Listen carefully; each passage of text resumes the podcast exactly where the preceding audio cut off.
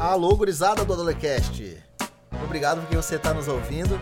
É uma alegria muito grande a gente poder compartilhar contigo a mensagem de Deus, a palavra, a Bíblia e também algumas experiências e reflexões que a gente faz olhando alguns personagens da Bíblia que tem nos ensinado a cada dia nas últimas 13 semanas.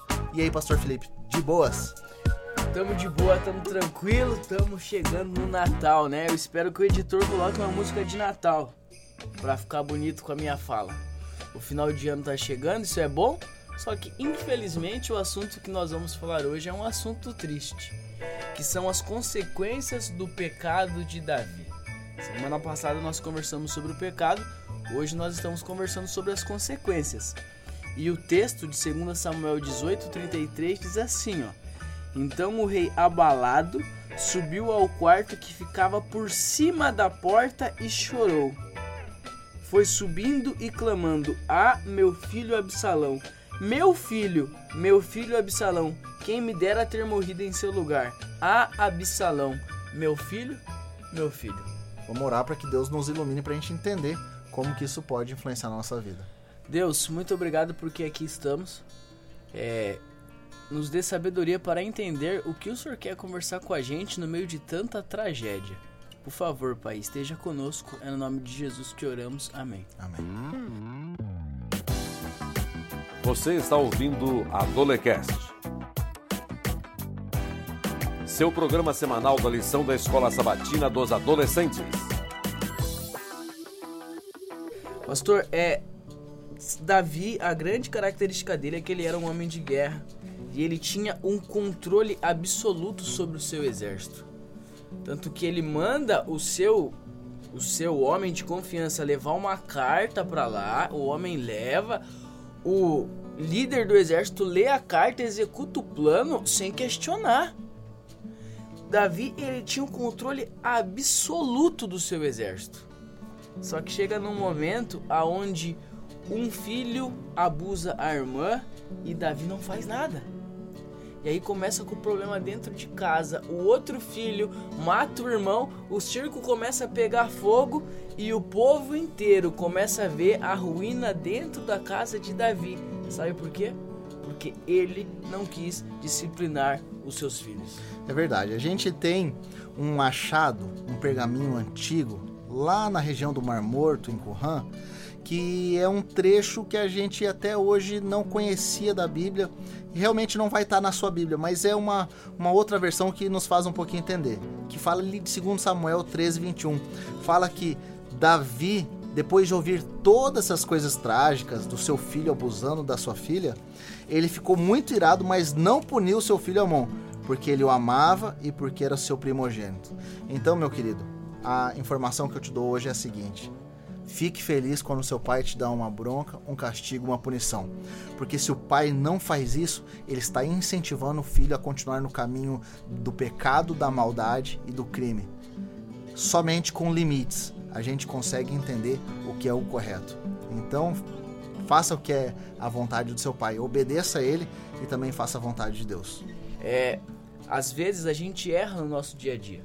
Eu como filho já errei, eu, como pastor, já errei.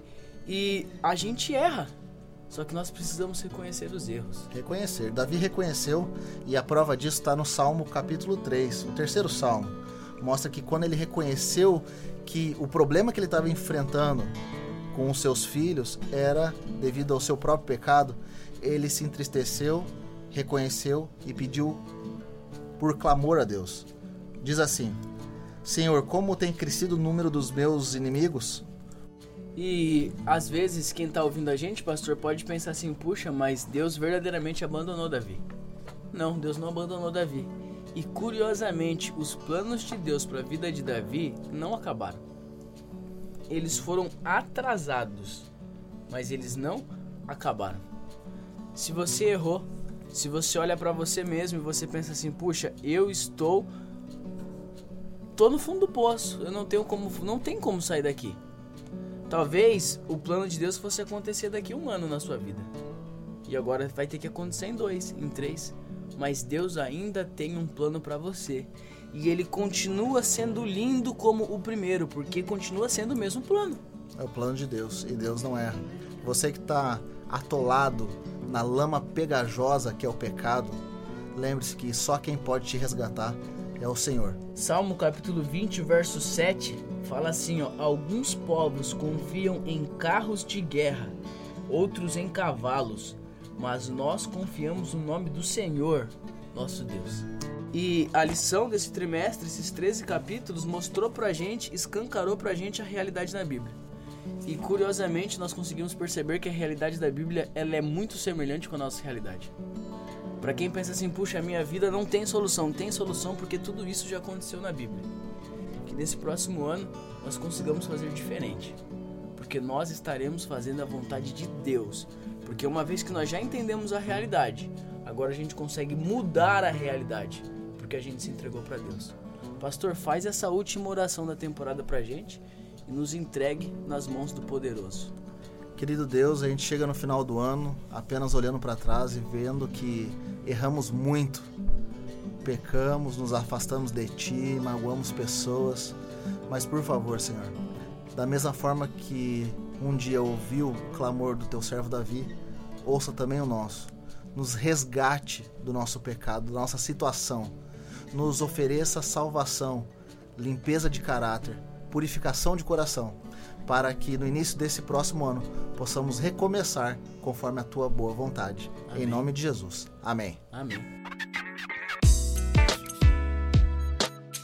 Adolecast, seu programa semanal da lição da Escola Sabatina dos Adolescentes. A gente se vê na próxima temporada do nosso Adolecast. Valeu, obrigado. Até mais.